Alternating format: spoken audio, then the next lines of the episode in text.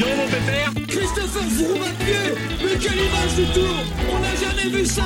Aïe aïe aïe, attention Philippe, vous nous faire rappeler Allez mon grand. T'es grand aujourd'hui. T'es grand. Chapeau, chapeau, chapeau. Bonjour à toutes et à tous et bienvenue dans Chasse Patate, le podcast du groupe Eto qui décrypte l'actualité cycliste. On se retrouve aujourd'hui pour parler de cyclisme sur piste. La route s'est terminée il y a quelques semaines, mais on arrive en plein dans euh, ce qui va occuper leur saison de, route avec notamment le cyclisme sur piste. On a eu les mondiaux il y a 10 jours à peu près à Roubaix, les mondiaux qui seront également l'an prochain à Saint-Quentin en Yvelines. On a deux années euh, d'affilée en France, c'est une chance, on- va en profiter.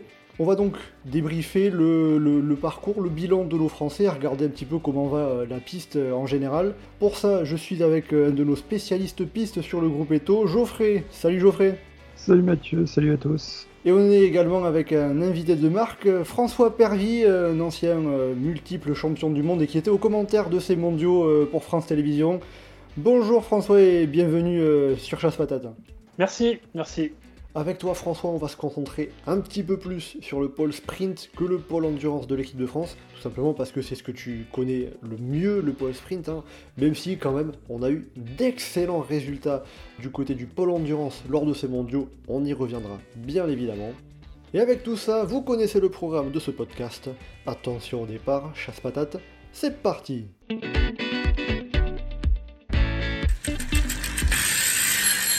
Alors déjà, euh, on l'a dit, les euh, mondiaux qui avaient lieu euh, à Roubaix.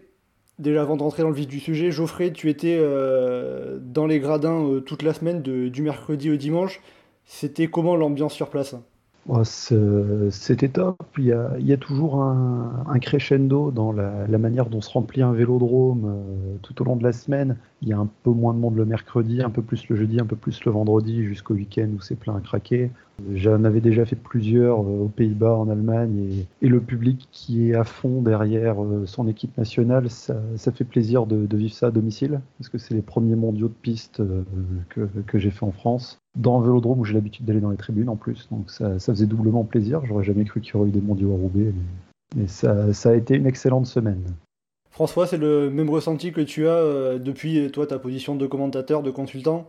Oui, alors moi je suis arrivé sur place le, vendredi soir, donc euh, j'ai pas vu ce qui se passait le, le mercredi, jeudi, vendredi, mais euh, j'ai vu effectivement sur les réseaux sociaux que les tribunes n'étaient pas forcément pleines les deux trois premiers jours. Par contre, le week-end, effectivement, euh, c'était blindé. Donc, bah, tout ça, euh, c'est- un petit peu normal parce que les gens travaillent aussi en semaine. Donc, c'est pour ça qu'on trouve, euh, qu'on peut trouver des tribunes qui ont du mal un petit peu à se remplir et que ce soit plein le, plein le week-end. Eh ben, très bien, mais en tout cas, qui est, qui est du monde de l'ambiance, c'est positif, même si après, voilà, il y avait peut-être un peu moins de monde, un, peu, moins de place en tout cas, que l'on pourra avoir notamment l'an prochain à 50 ans en Yvelines. À 50 ans en Yvelines. Donc ce sera euh, déjà peut-être aussi davantage de monde euh, qui sera euh, possiblement, euh, qui, pourra aller au Vélodrome, puisque ça sera en région parisienne, un bassin de population plus important. Donc on verra l'an prochain, mais on a déjà eu le retour de, de en France. Le dernier, c'était, je crois, en 2015, justement à 50 ans en Yvelines. François, en 2015, tu étais, euh, tu y participais? Oui, j'ai gagné deux titres. Donc c'était la folie. Euh, oui, c'est sûr que sur euh, 50 ans en Yvelines, euh, si je dis pas de bêtises, c'est à peu près 5000 euh, spect- euh, spectateurs qui peuvent être accueillis, alors qu'à Roubaix, 1500. 1500 je crois. Donc euh, bon bah Saint-Quentin, ouais, les championnats du monde. Là en plus la France, l'équipe de France, on a gagné toutes les épreuves de sprint. Il y en a quatre, on a gagné les quatre. Donc c'était euh, la la folie totale. Euh, les gens faisaient la hola, ils scandaient, ils ont scandé mon, ils ont crié mon, mon nom. Euh, c'est, moi, c'est mes plus beaux souvenirs, c'est, d'être champion du monde euh, à domicile, devant sa, sa famille, ses fans, ses sponsors, et puis tout, tout son, tout, tout le pays, quoi. C'est sur sa piste d'entraînement en plus. C'était, un chaudron, c'était mes plus beaux moments. C'est sûr que ça apporte un petit peu quelque chose de particulier en plus de gagner en France que de gagner par, par exemple en Colombie. Il y a cette proximité là en plus. hein. Ah ouais, c'est sûr. Euh, D'habitude, euh, nous, on a un sport où on court beaucoup à l'étranger. Donc euh, les résultats, on les voit, on les voit, euh, les gens les voient dans les médias. Là, pouvoir montrer à tous ceux qui, te suivent, montrer en vrai ce que tu fais, qu'ils puissent ressentir cette ambiance d'un vélodrome plein à craquer, où il fait chaud, où ça gueule, où ça hurle à chaque, chaque fait et geste bah, des Français. Ah, c'est génial parce que là, là, ils peuvent ressentir ce que moi je ressens habituellement à l'autre bout du monde. Et puis voilà, où il y a la communion avec le public. Et honnêtement, même si tu as mal aux pattes ou même si tu peux être dans une condition physique un peu moindre, quand tu as 5000 personnes qui te, cruent, qui te crient à tue-tête dessus, je peux te dire que tu as, des, des ailes qui te poussent. C'est incroyable, c'est la folie.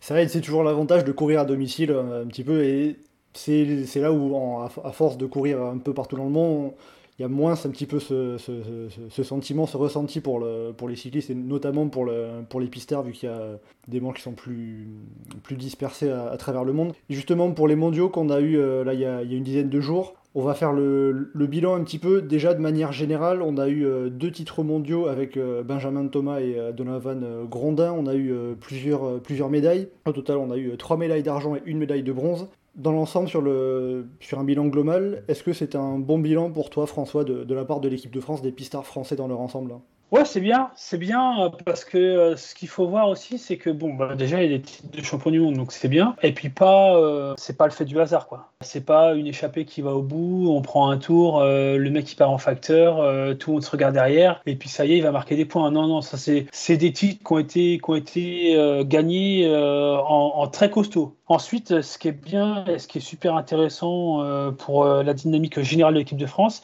c'est qu'il y a aussi bien des médailles dans le sprint que dans l'endurance. Puisque, euh, bon, moi, j'ai fait 20 ans d'équipe de France, je viens juste d'en sortir. L'endurance, ça a été très compliqué pendant une bonne dizaine d'années avec zéro médaille euh, sur les championnats du monde, euh, même des podiums compliqués à aller chercher sur ne serait-ce qu'une Coupe du Monde. Donc là, France d'endurance revient, euh, revient très fort. Il y a du monde, ils sont jeunes en plus. Que ce soit chez les nanas et chez les gars, c'est pareil. Donc c'est jeune, il y a du monde. Et même les remplaçants, euh, les remplaçants, euh, c'est des remplaçants de très très grand luxe parce qu'il y a, comme on dit, c'est un problème de riches. Donc c'est très bien, c'est très bien. Dans le sprint, il y a un petit peu, il y a même pas beaucoup de relève, même pas du tout.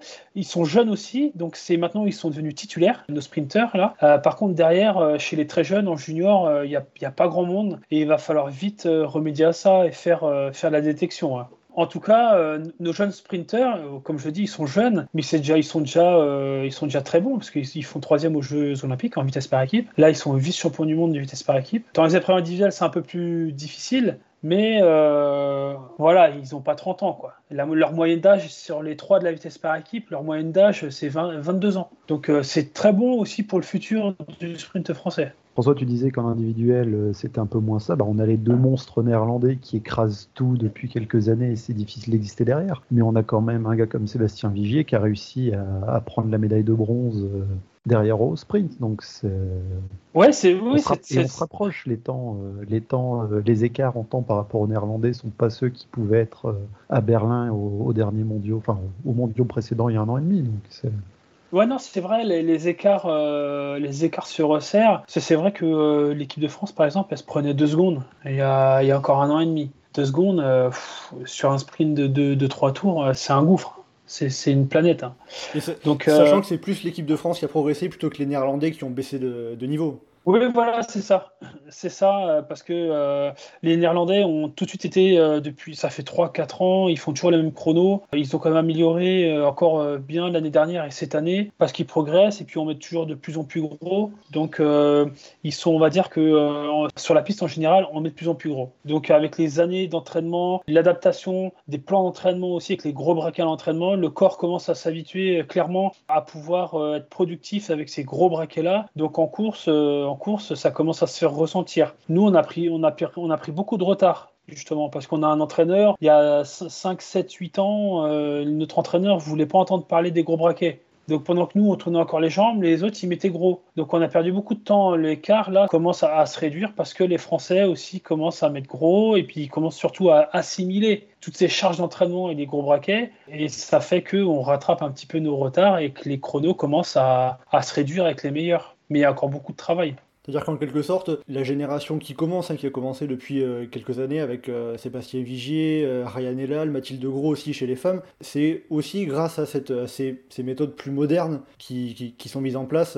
en plus de leur talent également. Oui, ma maintenant, on se rend compte depuis, quel, depuis quelques années maintenant hein, qu'avant, on était beaucoup trop petit. On n'optimisait pas la force acquise en musculation ou même la force qu'on pouvait acquérir euh, sur nos entraînements euh, sur le vélo en mettant des très très gros braquets, en faisant de l'endurance de force, faire de la force pendant longtemps. On tournait trop trop les jambes, donc on était bridé, limité par cette cadence de pédalage. Maintenant, puisqu'on met très gros, on optimise déjà beaucoup plus la force acquise et donc, on va aussi beaucoup plus vite parce qu'on est plus limité et bridé par cette cadence de pédalage qui, elle, nous, nous, limite. La force, elle nous limite un peu moins parce que de la force, tu peux acquérir de la force jusqu'à 35-40 euh, ans. Par contre, euh, ta cadence de pédalage, elle est innée et euh, il faut la travailler pour pas la perdre, mais tu peux difficilement la faire progresser. Donc au bout d'un moment, la cadence de pédalage, c'est vraiment ça qui te limite. Donc maintenant, voilà, on a ça, on, l'a assimilé, on l'a compris. Et nos jeunes marchent très très jeunes. Quand on regarde l'équipe d'Allemagne, les féminines allemandes, elles gagnent tout en sprint. Elles sont plus jeunes que Mathilde Gros. Elles ont 20 et 21 ans. Mathilde a 22 ans. Donc euh, c'est pour dire que euh, maintenant, euh, c'est fini d'attendre des années pour qu'on prenne de la caisse, pour qu'on prenne tout ça, puisque maintenant on optimise déjà l'entraînement déjà dès les juniors. On est beaucoup plus tôt très performant. Et donc, c'est aussi la même chose pour, euh, pour un gars comme Lavrezen, hein, euh, le, néerlandais. Euh, lui, ça fait déjà 3-4 ans même qu'il est à ce niveau-là. En 2017, je me rappelle, c'est la première fois que je voyais au championnat du monde. Il avait 20 ans. Il fait vice-champion du monde de vitesse individuelle à 20 ans. Et depuis, il n'a pas décroché les podiums, il, a, il, a pas, il est jamais descendu des podiums. Et il vient de gagner son huitième titre de champion du monde, d'affilée quasiment. Et puis avec des chronos, des chronos hallucinants va falloir s'habituer à ça. Il est presque imbattable, quoi, en quelque sorte. Euh. Là, actuellement, oui, il est imbattable depuis déjà deux, deux ans, deux, trois ans même, trois ans. Ouais, Le seul qui pourrait le battre, euh, clairement, bah, c'est euh, son coéquipier, hein, Ougland. Un Ougland en forme. Là, Ougland, était quand même un petit peu fatigué. Il était à son cinquième jour de course. il avait la borne en plus dans les pattes que la Vrezen n'avait pas faite. Mais en tout cas, ils sont monstrueux. Ils sont monstrueux. Du coup, pour les Français, chez les hommes, il faut un petit peu se, se contenter des miettes euh, que les Néerlandais peuvent laisser. Ouais, c'est ça. Eh ben, c'est la phrase que tu viens de dire. C'est, je vais pas dire son nom, mais c'est un des Français qui m'a dit ça. Il m'a dit maintenant, à cause, à cause d'eux, pour l'instant, on se, contente, on se contente des miettes. On y va pour les miettes. Après, bon, c'est triste à dire, mais bon, en même temps, bon, bah, quand on a vraiment comme ça qui sont au-dessus du lot, bon, c'est un constat. Mais bon, il faut toujours se battre. Ils se battent, les Français, ils se battent. Là, moi, j'ai entendu des discours cette année au championnat du monde qui m'ont vraiment fait très plaisir. Des discours qui, il y a un an, c'était totalement l'opposé. Donc là, euh, ils prennent confiance, euh, ils prennent conscience aussi de ce qu'ils sont capables de faire. Et ça fait du bien, ça fait du bien et euh, ils sont sur le bon chemin pour, pour performer. Et il y a aussi après d'une certaine manière une marge de progression, comme on voit notamment sur la vitesse par équipe avec Florian Gringbo qui avait été intégré pour la première fois au relais sur les Jeux Olympiques et oui, ils avaient obtenu la médaille de bronze. Là, cette fois, c'est la médaille d'argent. Alors, on va pas dire que la prochaine fois, ça sera automatiquement la médaille d'or, mais il y a de la découverte, de la progression pour, euh, pour, pour ce relais. Ah oui, oui, puisque euh, le trio qui a fait les Jeux Olympiques cette année, c'était leurs premiers Jeux Olympiques. Et Florent Grengbo, il a fait les Jeux Olympiques avant de faire les championnats du monde. Donc, euh, moi, ce qui me plaît chez lui, c'est qu'il n'est pas passé au travers, malgré son jeune âge. Et bah, clairement, il tient la pression. Parce que je sais pas si vous imaginez, vous avez 20 ans, 20 ans, le gars, il remplace euh, Grégory Bourget au place de démarreur de la vitesse par équipe. Il a pas, il a peut-être fait un championnat d'Europe, peut-être. Euh, il n'a pas fait de championnat du monde et il va directement aux Jeux Olympiques où on prétend gagner une médaille. Alors, il savait qu'ils allaient se battre pour la médaille de, bronze. Il savait que les l'or et l'argent, ça allait être euh, quasiment mission impossible. Mais en tout cas, bon, tu vas au jeu, tu dis ouais c'est chaud quoi. t'as 20 ans, t'as pas le, pas, d'expérience. C'est pas lui manquer de respect de lui dire ça, mais il a absolument pas d'expérience. Mais euh, il, a, il a tenu la pression et ça montre qu'il est fait pour le haut niveau. Et ça montre qu'il a des belles compétences pour être performant, quoi. Parce que quand il va avoir l'expérience, les années d'entraînement aussi qui vont quand même s'accumuler, il va progresser, les, ses chronos vont descendre. Et puis euh, là, tout, tout ça, c'est une découverte pour lui. Donc euh, quand il va être encore plus confiant et qu'il aura encore plus conscience de ce qu'il est capable de faire, et quand il va se dire euh, là j'y vais pas pour la découverte ou peut-être pour une médaille de bronze et que j'y vais pour une médaille d'or, ça va le transcender. Et pareil pour les autres. Hein pareil pour les deux autres. hein. Même si euh, et Lal, ils ont déjà fait des championnats du monde, ils ont plus d'expérience, ils sont un peu plus âgés. Mais euh, en tout cas, c'est- une belle équipe euh, qui montre qu'ils sont, euh, qu'ils sont faits pour la compétition. Il faut pas, il faut pas les gâcher. C'est ça le principal. Euh, c'est- Ça, c'est encore un autre sujet. Après, chez les femmes, on a Mathilde Gros qui est toute seule depuis, euh, depuis un petit moment déjà, qui a pas remporté de médaille. Elle a été éliminée en, en quart de finale de la vitesse individuelle et elle était en petite finale sur le Kairin. Est-ce qu'on peut parler de, de- de déception ou contre-performance de, de sa part sur ces mondiaux? Oui, je dirais les deux. C'est une déception et c'est une contre-performance parce que euh, Mathilde, on, on sait de quoi elle est capable de faire. Elle nous l'a déjà démontré par le passé, donc on attend beaucoup d'elle parce qu'elle nous a déjà montré des choses intéressantes, même des très très belles choses.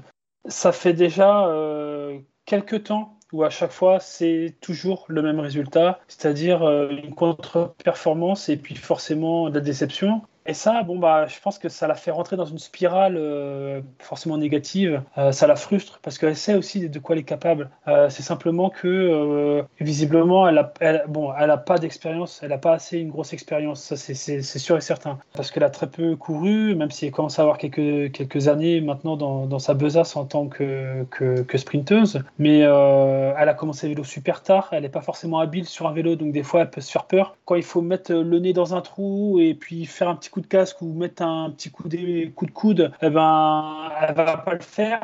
Elle va rétrograder pour repasser à l'extérieur, mais en sprint c'est trop tard. Donc euh, elle, sait tout ça, c'est- pas, euh, pas nouveau. Elle essaie de se prendre en main, euh, elle se pose des questions, j'espère qu'elle se pose des bonnes questions. Bon, elle a 22 ans, elle a le droit, elle a à des erreurs. hein. Elle a le droit des erreurs, on, lui en veut pas. Par contre, il faut simplement faire attention euh, parce que les Allemandes, euh, il y a trois Allemandes, trois en plus, elles sont trois les Allemandes. Elles sont plus jeunes qu'elle, elles sont déjà toutes les trois championnes du monde et raflent tout chez les nanas. Donc euh, Mathilde, il faut faire attention parce que les années qui passent, c'est des années de perdu et on, on les rattrape jamais. Même si derrière elle peut tout gagner, mais c'est des années de perdu. Donc il faut, vite qu'elle se remette.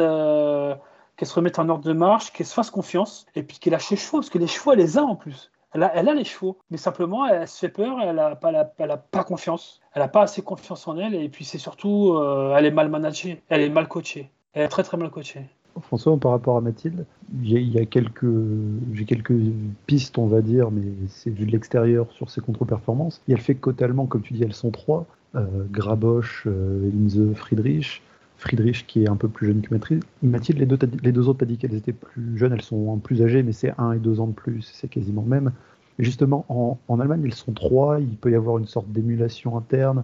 À l'entraînement, forcément, ça peut se tirer la bourre un peu plus, alors que Mathilde est, est encore un peu seule. Bon, on a, euh, on a une jeune coureuse qui arrive, euh, qui a été sacrée championne du monde chez les juniors euh, l'année dernière, enfin l'année dernière, en 2019.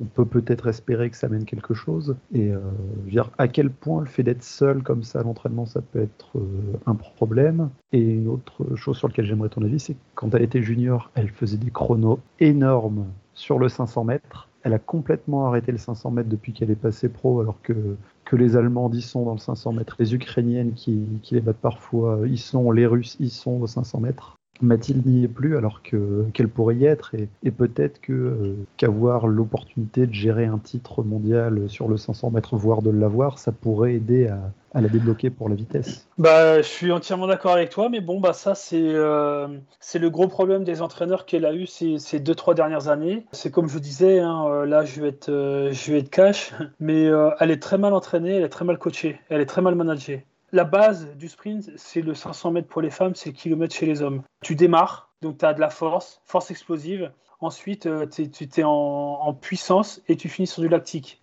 Quand tu fais un 500 mètres chez les femmes ou un kilomètre chez les hommes, tu travailles toutes ces qualités-là. Et Mathilde, on voit aujourd'hui, son problème, c'est qu'elle n'a pas de jump.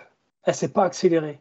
Elle est super diesel. Parce que déjà, on lui met un braquet énorme, que parfois, euh, elle n'arrive pas à, dominer, donc elle subit son braquet. Et puis, quand tu as un braquet tellement gros comme ça, bah, suffit que euh, tu freines un petit peu, parce que tu as peur, comme elle peut avoir peur parfois. Bah, tu retiens un tout petit peu les pédales, et puis tu vas perdre un ou deux kilomètres heure que tu, derrière, tu peux difficilement rattraper, ou alors il est trop tard. Et puis, euh, finalement, elle est, elle est coincée dans, une, dans un schéma monotactique, surtout en kering, je parle. Dans un schéma monotactique, alors que si tu as un braquet un peu plus souple, tu peux t'adapter à, à toutes les, tous les faits de course et puis tu peux aller gagner. Mais là, euh, Là, c'était du n'importe quoi de, de, lui avoir, de lui avoir fait arrêter le 500 mètres parce que c'est la base de tout. Donc ça, c'est la partie 500 mètres. Et puis oui, effectivement, elle est toute seule à l'entraînement. Alors oui, certes, il y a, y a Marie, Marie Divine. Marie Divine Kouame, bon, bah, elle est déjà plus junior. Elle a, elle a tout approuvé encore. Euh, faut qu'elle bosse dur, mais euh, elle peut pas encore prétendre à, à titiller Mathilde à l'entraînement. Donc Mathilde, à l'entraînement, elle est seule. Moi, je pense que ce qui lui ferait du bien, c'est de faire des sprints avec les mecs. Parce que là, euh, tu sais, t'es, nana, euh, tu fais un sprint derrière un mec. Ouais, tu sais que euh, tu, vas, tu vas en chier, quand il va démarrer ou quand il va lancer, toi, tu as intérêt de visser aussi comme un malade derrière pour arriver à tenir la roue. Et ça, elle devrait le faire tous les jours à l'entraînement, mais ne le fait pas parce que euh, on, lui, lui met pas ses sprints avec les garçons. Elle pourrait aussi faire des sprints avec les garçons, les garçons qui vont un peu moins vite pour essayer de, combler, cette différence de, niveau. Et ça lui ferait énormément de bien. Moi, je me souviens, à mon, époque, euh, ses, prédécesseurs, à Mathilde, toutes les nanas faisaient euh, ses sprints avec les mecs. Alors, pas avec le top élite, parce qu'effectivement, bah, quand on accélère, euh, les nanas, elles pétaient nos trous. Mais euh, avec les espoirs ou même avec les, juniors, les, des bons juniors, et euh, bah, tous les jours à l'entraînement, clairement, tu es obligé de, de t'impliquer encore plus pour suivre la roue. Et c'est ce qui te fait progresser, c'est ce qui te tire vers le haut. C'est comme quand moi je faisais mes sprints avec Grégory Boger ou Florian Rousseau ou Arnaud Tournant.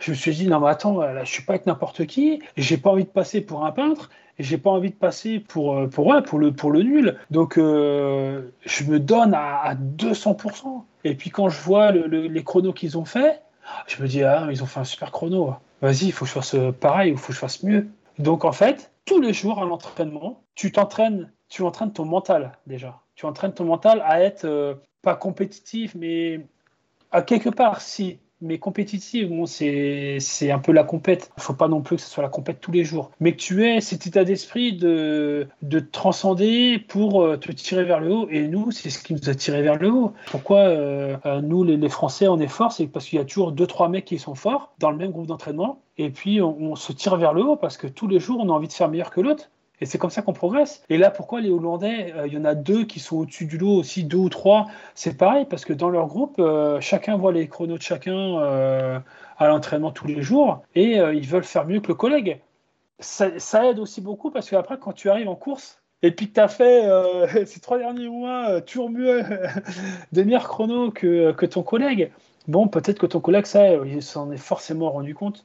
Et peut-être que déjà, tu as euh, un, ascendant psychologique. Mais bon, ça, c'est encore autre chose. Mais Mathilde, il faut qu'elle fasse ses sprints avec les gars.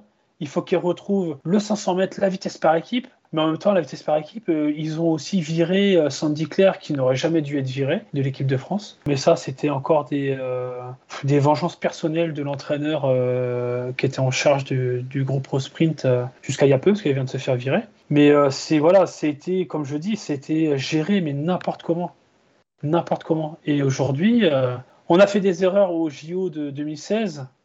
La France, la FFC n'a pas appris de ses erreurs. Elle a, refait les mêmes erreurs. Et on a vu à Tokyo les six médailles ou les sept médailles que le président euh, voulait. on en est très loin, très très loin. Et les Français, ils ont failli pas faire de médaille de bronze en vitesse par équipe. Hein. Ça s'est joué euh, comme nous en, à Rio en 2016. Ça s'est joué parce que l'équipe en face, euh, euh, elle se loupe techniquement. Voilà, il ne faut pas que ce soit l'arbre qui cache la forêt. Il faut savoir se dire aussi des choses. Parce que toujours à enjoliver les choses, bah, finalement, on n'avance pas. On fait du surplace et puis on se fait doubler par tout le monde. Mais ça, c'est le problème français. On est toujours là à dire que c'est bien. Non, ils sont jeunes, il faut laisser le temps. Bah non, parce que les autres aussi, ils sont très jeunes. et puis les années passent et faut, voilà, ne s'est pas posé assez les bonnes questions. Et pour Mathilde, là, c'est pareil. Depuis 3-4 ans, elle ne se pose pas assez les bonnes questions. Ses entraîneurs non plus ne se posent pas assez les bonnes questions. Et euh, ça, lui, ça la dessert. Après, François, tu dis que. Je veux dire, parfois aussi, il y a certains coureurs, euh, ça peuvent avoir à gagner à prendre le temps de maturer et d'exploser un peu plus. J'ai par exemple en tête un kilomètre heure Mayenne qui a eu son premier titre de champion du monde à 28-29 ans. C'est ce que j'allais dire. Mais oui. Mais euh, T'as vu, j'ai mis 12 ans avant d'être champion du monde la première fois, 12 ans. Mm. Après, j'ai été beaucoup blessé. J'ai eu des problèmes euh, de dos, de genoux. Ça m'a pas, pas mal ralenti. Et puis c'est surtout que dans ma tête, j'étais pas, euh, j'avais pas assez confiance en moi. J'avais pas assez confiance en moi. Et le jour où j'ai switché, où j'ai switché, pardon. Bon bah c'est là où j'ai commencé à, tout gagner. c'était qu'un problème de, remise en question et puis de, management.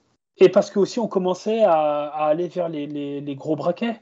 Et finalement, bon, bah, pour moi, c'était tout, tout un mix qui a fait que j'ai commencé à marcher à 28 ans. Alors que mes aînés, eux, ont été champions du monde ou champions olympiques à 20 ans ou 21 ans. 22 ans, comme un petit peu actuellement. Parce qu'à l'époque, ils étaient dans le vrai par rapport aux, autres pays.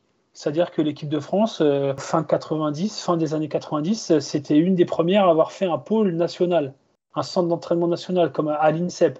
Et puis on a eu un autre à hier. Et puis où ils ont mis un petit peu les moyens sur, sur la piste. Euh, Look, avec Look par exemple, ça a été la première, euh, la première marque de vélo à faire des vélos en carbone. Donc euh, nous, les Français, quand on regarde les jeux de, de ciné en 2000, les Français, ils ont des roues Mavic carbone, des vélos Look tout carbone, aéro super rigides. En face, ils ont des roues à rayons et des vélos en acier encore.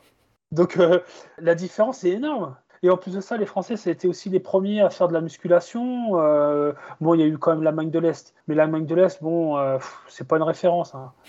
Mais ça a quand même été la France à avoir, euh, avoir euh, les, Français des années 90, c'était les premiers Français à être en pôle national, en centre d'entraînement et à avoir commencé, à commencer aussi la musculation à l'entraînement pour des sprinteurs. Donc on était dans le vrai. On n'était pas encore dans le vrai sur les braquets, mais sur tout ce qui est installation sportive, oui. Et c'est pour ça que la France à l'époque a gagné tout aussi. La France s'est endormie sur ses lauriers. Et euh, on s'est fait dépasser par les Anglais, après par euh, les Allemands, encore les Allemands, les Australiens, maintenant c'est les Néerlandais.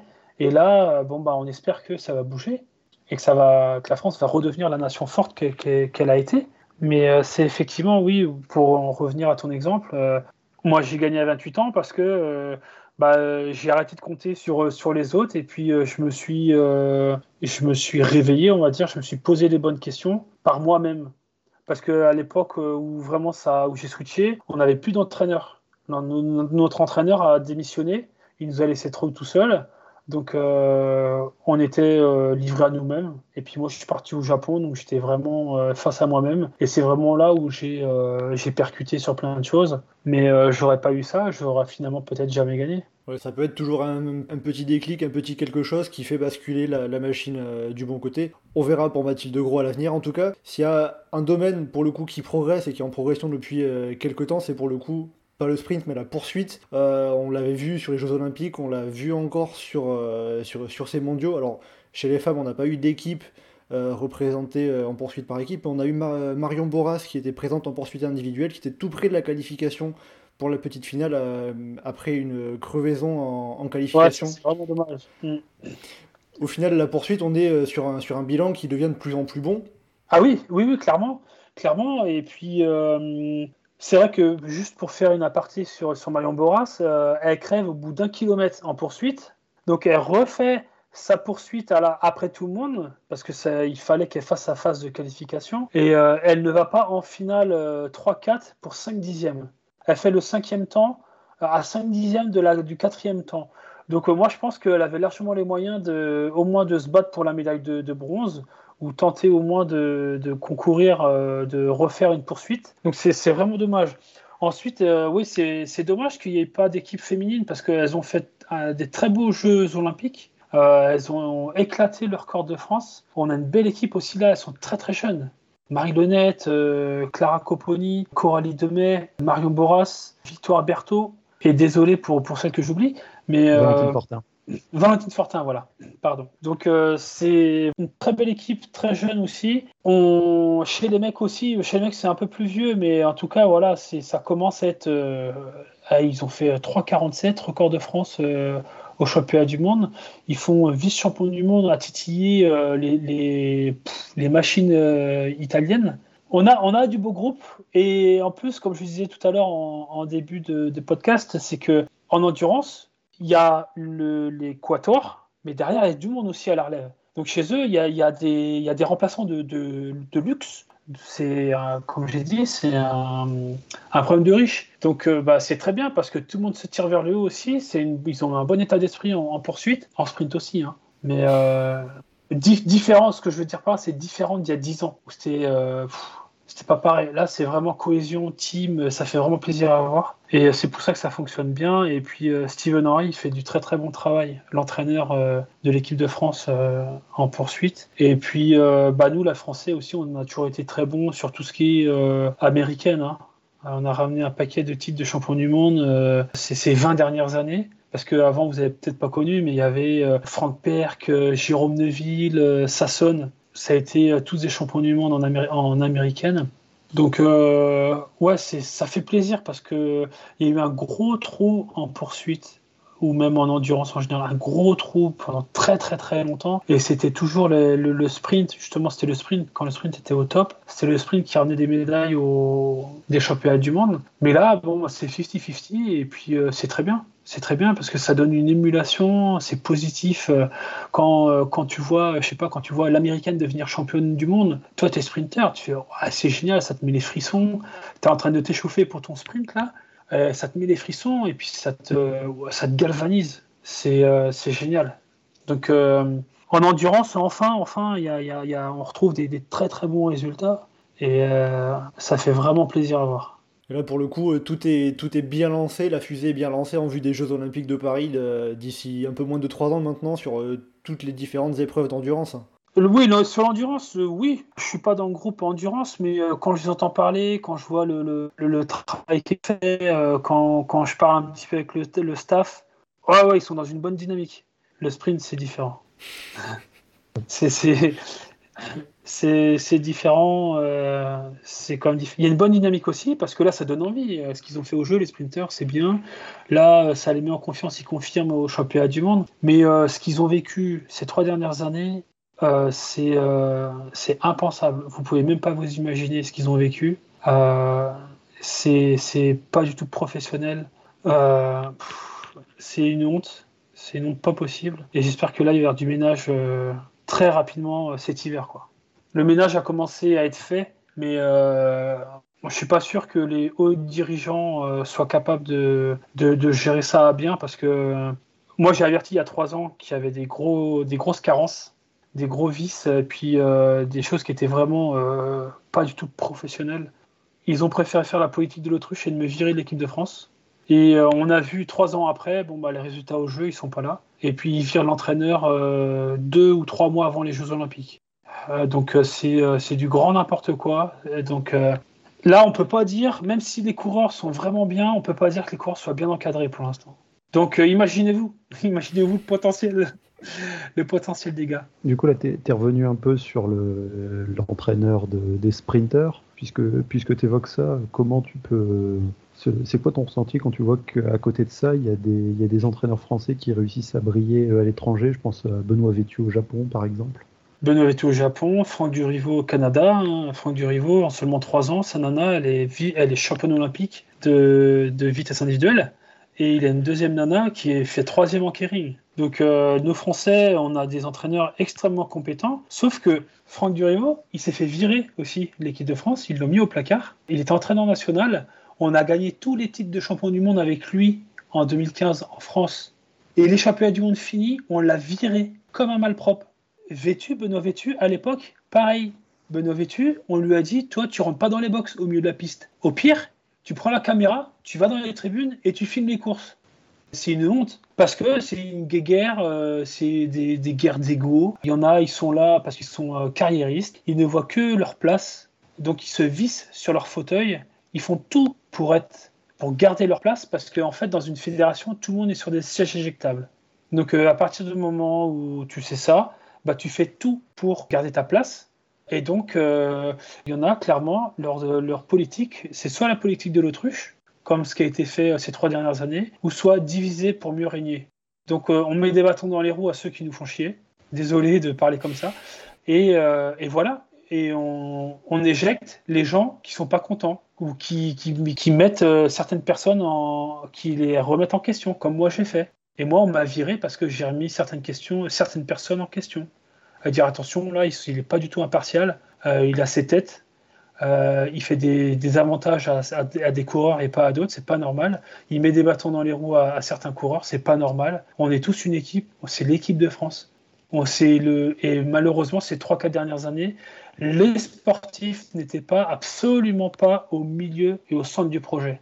Donc c'est les carriéristes. On, fait tout pour garder notre place et puis pour, euh, pour la blinder. Et après, on fait, on fait, euh, ouais, on va faire deux trois trucs histoire de, de, jeter des paillettes aux yeux de, des, patrons là-haut pour montrer deux trois trucs euh, comme quoi on bosse. Mais moi, je vous assure, hein, c'est une honte ce qui se passe. C'est une honte, c'est anti-professionnel et je l'ai vécu et les coureurs l'ont vécu jusqu'à jusqu'au jeu là. Et je peux vous dire, faire, des, faire ce qu'ils ont fait dans ces circonstances-là, moi je retire mon chapeau parce que je ne donnerai pas de nom. Il y en a qui étaient au jeu cette année au championnat du monde. Il y en a qui m'a dit on est déjà on est la génération sacrifiée. Il m'a dit ça l'année dernière. Et moi quand j'entends ça, ça m'horripile. Ça me c'est pas possible, c'est inacceptable. Le mec il, il, a, il, est au début de sa carrière et il dit déjà que c'est la génération sacrifiée. Parce qu'il voit bien qu'il est très mal géré, très mal coaché. Quand il demande un conseil euh, juste avant de monter en piste euh, à son entraîneur, son entraîneur lui tape sur l'épaule, il fait Ouais, euh, fais comme tu veux, fais comme tu veux, fais comme tu le sens. Et puis après, il lui dit Tu verras, il va se passer plein de choses. mais attends, on est où là? C'est quoi ces, ces conseils là? C'est pas des conseils là? C'est les pires conseils que tu peux donner? Tu verras, il va se passer plein de choses et euh, je sais pas, fais comme tu veux. Voilà, il a répondu. Je sais pas, fais comme tu le sens. Voilà, mot pour moi. Donc euh, c'est euh, c'est triste, c'est triste. Donc le coureur qui avait besoin d'un conseil, donc s'il a besoin d'un conseil, déjà c'est qu'il n'est pas sûr de lui.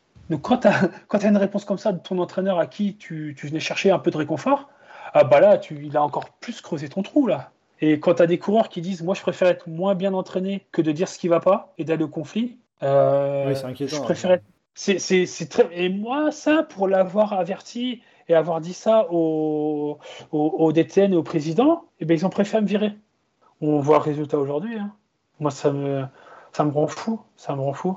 Et ça contraste avec l'impression que j'ai de l'extérieur, encore une fois, juste euh, des tribunes du vélodrome, mais observer tout ce qui se passe un peu partout, avec le groupe de, poursuite où il y, a, il y a Steven Horry qui a l'air d'encadrer énormément les équipes, le, travail de cohésion entre les coureuses. Euh, je pense notamment aux filles en poursuite qui ont, sur l'espace d'un an et demi, deux ans, explosé le record de France euh, d'une dizaine de secondes.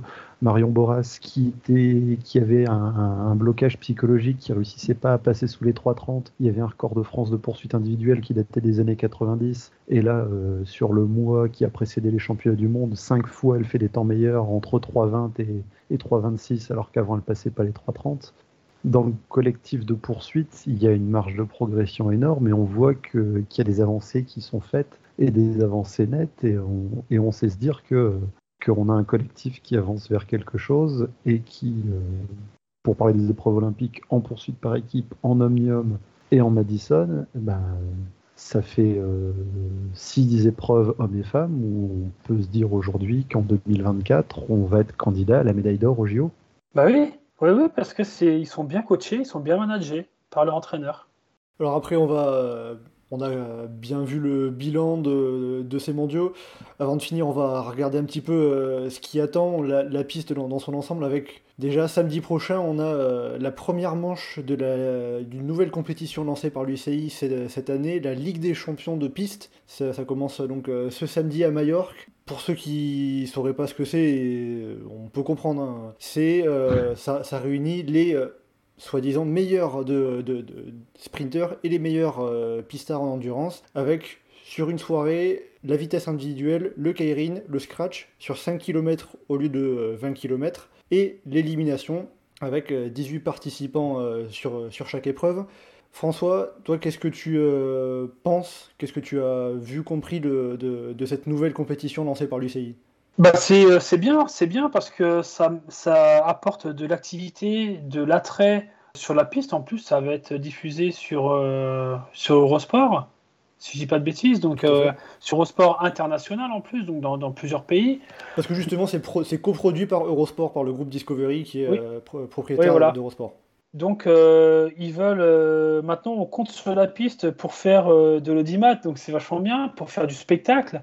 Ça va être un peu un, sport spectacle quand même, parce que ça va être très bref. des compétitions très brèves, comme, comme tu l'as dit, hein, on passe de, de, 20 km en, scratch à 5 km, mais ça va, ça va apporter de l'attrait, du dynamisme. Et après, attention, hein, les mecs ils vont se donner à fond, hein, parce que ce qui est bien aussi pour le pistard, c'est qu'il va y avoir des belles primes de course. Donc il va falloir aller la chercher, cette prime de course-là. Donc il faut gagner, il faut être devant. quoi. Donc c'est ça aussi qui fait qu'il va y avoir beaucoup, beaucoup d'émulation, une belle émulation c'est un début de quelque chose qui est, qui est intéressant et qui tire forcément la, piste vers le haut. Parce que les pistards maintenant, ils vont être, euh, ils vont passer à la télé. Donc, euh, quand on passe à la télé, on peut euh, plus facilement aussi avoir des, sponsors parce qu'on intéresse, on intéresse les entreprises. Et puis là, la piste qui intéresse les médias et qui intéresse des, des producteurs d'événements comme ça, bah moi je dis c'est tout bénéf pour tout le monde. Et après, je, sais qu'on en avait parlé un petit peu avec, euh, avec Geoffrey en préparant le podcast. Il n'y a pas un risque que euh, les pistards préfèrent les 6 jours, par exemple, des compétitions qui peuvent être plus rémunératrices, à cette, euh, à cette Ligue des Champions Alors, ça va concerner surtout les, les, les coureurs en, endurance, mais il n'y a pas ce risque-là ça dépend des, primes de course. Six jours, euh, bah, comme tu dis, c'est six jours. Hein. Donc il faut arriver la veille, on repart le lendemain. Donc ça fait un gros déplacement. Alors que là, euh, pour un Européen, aller à Majorque, euh, pour une compétition comme ça qui n'a pas vraiment de valeur sportive, il peut arriver la veille, il repart le lendemain, il part trop. la course, elle est sur une journée, je crois. Tout à fait, sur juste une soirée, toutes les épreuves. Juste une soirée, pour, ouais, voilà. Donc clairement, il part un week-end il part un week-end, euh, et puis peut-être qu'en un week-end, il peut gagner autant que sur les six jours. C'est peut-être même plus rentable, euh, les, la Champions League, la Ligue des Champions pour, euh, pour les coureurs. Tout dépend de leur contrat sur des six jours, tout dépend des primes de course, des primes de course sur la Ligue des Champions. Mais non, je pense pas que ça fasse de l'ombre Je pense que c'est un complément, peut-être, un complément. Côté masculin, quand on regarde la liste de départ, pour l'épreuve en endurance, c'est il y a deux trois noms qui sont sympas, mais c'est clairement pas le plus haut niveau. Il y en a, il y en a beaucoup qui ont, qui ont préféré pour cette saison le, la, saison des six jours. en, sprint, c'est en sprint, c'est pas mal. Côté féminin, les six jours ont du mal à, apporter un côté féminin à, leurs épreuves. Il y en a quelques-unes qui font des épreuves, mais c'est plus un trois jours qu'un six jours. Et donc côté féminin, le plateau est pas si mal que ça. Euh, mais, mes côté masculin, c'est le, plateau est assez famélique, je trouve, pour l'endurance. Mais après, euh, bah. les spécialistes de l'endurance aussi ont le. Je veux dire, quand on est au championnat du monde, on a, euh, ou même en Coupe du Monde, on a une course au point, c'est 160 tours, on a Madison, c'est 200 tours. Euh, là, ils vont faire, euh, 5 km, donc c'est 20 tours. Ouais, peut-être qu'aussi, ouais, eux, ils ont besoin de rouler. Ils ont besoin de rouler, et puis sur des 6 jours, de base, on a un contrat fixe. Alors que là, peut-être la, Ligue des Champions, il n'y a pas de contrat du tout, et tu dois aller faire, euh, tu dois faire ta place pour aller euh, te faire rémunérer. Donc, euh, si c'est pas intéressant jusqu'à la, je sais pas, la 5, 6, 7e place, bon, bah, c'est sûr que tu vas assurer le coup, et puis tu vas partir une semaine sur des 6 jours. Après, pour cette première, ce qu'il faut savoir aussi, c'est que la saison était longue avec les jeux, même la préparation pour les jeux était très longue. Hein. on a rajouté une année il faut récupérer tout ça. Et peut-être que là, pour la première Ligue des Champions, peut-être que les coureurs, là, au mois de novembre, généralement, c'est coupure. Hein. C'est. Et que c'est pour ça qu'il n'y a pas de grand nom sur cette première Ligue des Champions. Il faut voir sur les prochaines. Et après, d'ailleurs, pour les, au niveau des, des, pistards engagés, on a trois Français au total. Mathilde Gros euh, du côté du sprint féminin et euh, Tom Derache et euh, Ryan Elal pour le sprint masculin. On n'a pas de représentant en endurance ni chez les femmes ni chez les hommes sachant que c'est limité à 18 en endurance et 18 euh, en sprint. Un autre point qui a, bougé cette saison, c'est euh, la Coupe du Monde qui a été transformée en Coupe des Nations, qui est passée, euh, au lieu d'être sur l'hiver, qui est passée en, un peu calquée sur la saison sur route, avec la volonté d'avoir plus de visibilité justement auprès des médias. Est-ce que ça a été efficace ce point-là? Bon, cette année, c'était l'année Covid, donc il y a eu des, des, euh, annulations de Coupe des Nations. Maintenant, on va appeler ça comme ça. Euh, moi, je préfère Coupe du Monde, c'est tout de suite plus clair. Coupe des Nations, annulation ou report. Hein. Par exemple, la manche de Cali qui devait être en juin, je crois, elle été repoussée cette année au mois de septembre. Donc, il n'y a eu clairement personne. Pour moi, il y aura, médiatiquement parlant, c'est pas bon. Parce que euh, déjà, on passe de 6 Coupes du Monde à 3 Coupes des Nations. Et en plus de ça, maintenant, euh, les Coupes des Nations, ça va être l'été, ça va être euh, pendant le Tour de France et peut-être un bout sur euh, la Vuelta en juillet, juillet, août. Donc, ils sont où les médias au mois de juillet? Où est-ce qu'ils sont les médias au mois de juillet? Est-ce que tu crois ils sont, ils sont au Tour de France? Imagine-toi, mais pour n'importe quel média, même, même les étrangers, c'est un, un, truc à, pas manquer. Est-ce que tu crois qu'ils vont faire le déplacement sur une Coupe des Nations en plein Tour de France? Alors peut-être que ça va susciter des vocations pour, euh, pour aller envoyer d'autres reporters ou d'autres journalistes sur les Coupes des Nations. Mais en tout cas, la place qu'aura les Coupes des Nations dans les médias en plein Tour de France ou en pleine Vuelta, bah euh, c'est non.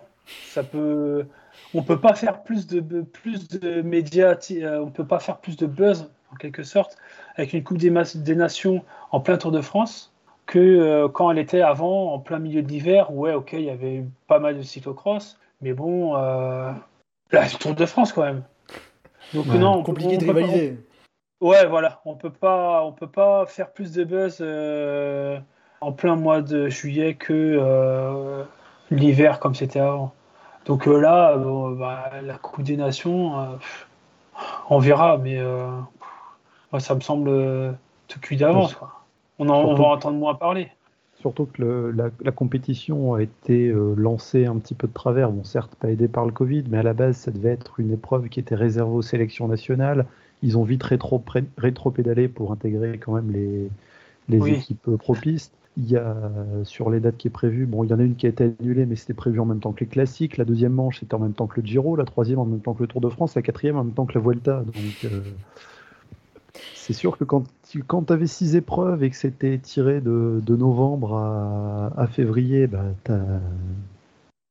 il y avait moins de prise médiatique de la route. Là, novembre-décembre sont pris par la Ligue des Champions, mais je, trouve dommage d'avoir été recalé de façon assez brutale plein de grosses épreuves pistes euh, au milieu de l'été, alors que le calendrier avait pris le temps de s'installer euh, en faisant de la piste de haut niveau, on va dire, une discipline un peu plus hivernale. Oui. Ce qui dans l'absolu pose pas de problème, parce que maintenant aujourd'hui tous les grands vélodromes sont des vélodromes couverts.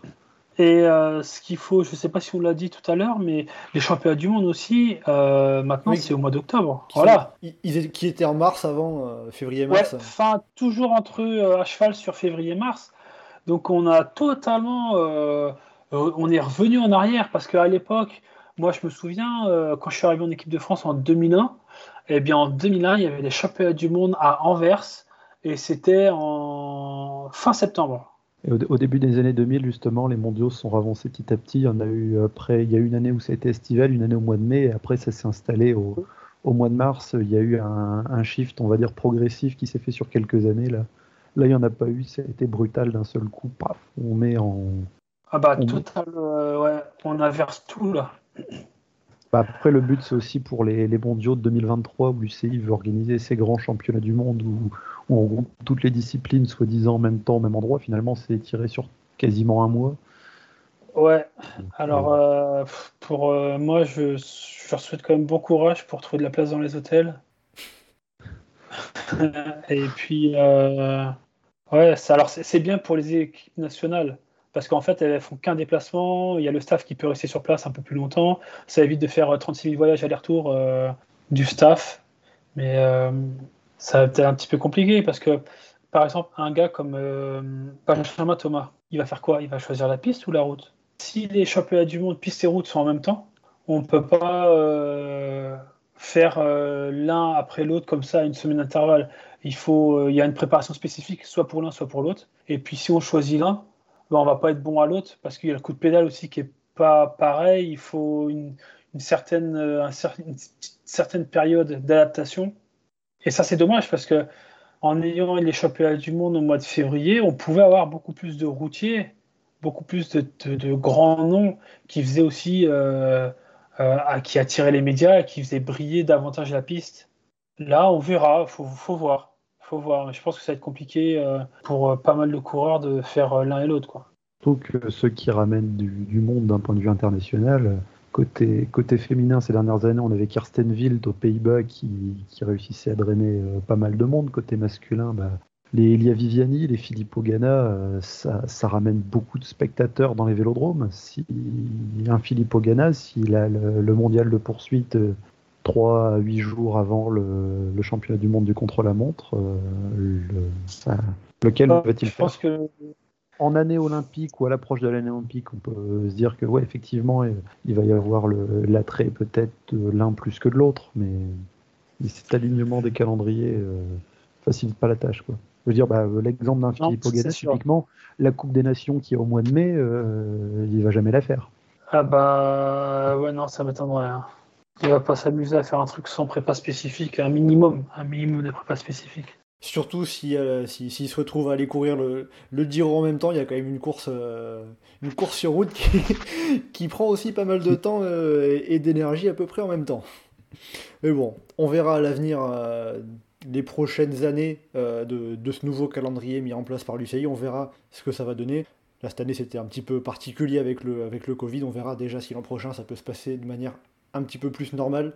On va espérer sans annulation en tout cas. Et eh bien voilà, avec tout ça, euh, on arrive euh, à la fin de ce podcast. On a bien regardé, bien parlé de, la piste, du bilan de, l'équipe de France. Merci beaucoup euh, François Pervy pour avoir été avec nous, pour avoir parlé de ça et pour, pour ton expertise, ton regard. C'était très intéressant en tout cas. Avec grand plaisir. Merci pour l'invitation. Et ben, de rien, merci beaucoup à Geoffrey également qui était en ma compagnie également pour ce podcast. Pour Chasse Patate, on se donne rendez-vous euh, la semaine prochaine pour le dernier podcast de, l'année, de la saison. On fera euh, le bilan euh, des, récompenses, un petit peu les meilleurs coureurs de la saison. Tiens, avant qu'on en finisse, François, pour toi les meilleurs pistards, hommes et femmes, est-ce que tu as des noms qui pourraient ressortir? Endurance et sprint ou? Oui, comme ça un peu, s'il y a quelques noms qui, sortent du lot. Bah, moi, je dirais Lavrezen, euh, Ghana, et puis euh, Morkov. Geoffrey, tu voulais dire quelque chose? Bah, J'allais dire, tu demandes de, donner un, pistard qui a bien brillé ces dernières cette année. Euh, Harry Lavrizen, c'est quand même pas le, nom le plus improbable à faire ressortir. Et avec Jeux Olympiques et Mondiaux, il a un sacré palmarès cette année. Hein. Bah, j'avais été chercher pour la présentation que j'avais fait des championnats du monde sur, sur notre forum et, et Harry Lavrizel, la dernière fois, en compétition majeure, c'est-à-dire Coupe du Monde ou championnat ou jeu euh, important, la dernière fois qu'il a perdu, euh, c'était contre Jeffrey Orland au jeu européen en 2019. La dernière fois qu'il a perdu contre un non-néerlandais, il finissait deuxième en 2018 de manche de Coupe du Monde derrière Matthew Gletzer, qui à l'époque était champion du monde. Donc, euh, voilà, dès, que les, dès que les Néerlandais sont au départ d'une compétition de vitesse individuelle au plus haut niveau euh, depuis 2019, 2020, 2021, trois années où ils sont complètement invaincus. On a l'impression de retrouver l'équipe de France euh, autour de 2000 avec euh, Tournant Rousseau. Ben, on espère qu'on pourra retrouver ça le plus possible, le plus vite possible pour, pour l'équipe de France. C'est tout ce qu'on peut leur souhaiter. On suivra ça à l'avenir, bien évidemment. François, Geoffrey, merci beaucoup d'avoir été en ma compagnie pour ce podcast. Pour Chasse Patate, donc, on se retrouve la semaine prochaine. En attendant, vous pouvez nous retrouver sur le site et le forum du groupe Eto, legroupeeto.fr, ainsi que sur nos différents réseaux sociaux, Twitter, Facebook et Instagram. N'hésitez pas à commenter, liker et partager ce podcast. Merci beaucoup et à bientôt dans Chasse Patate.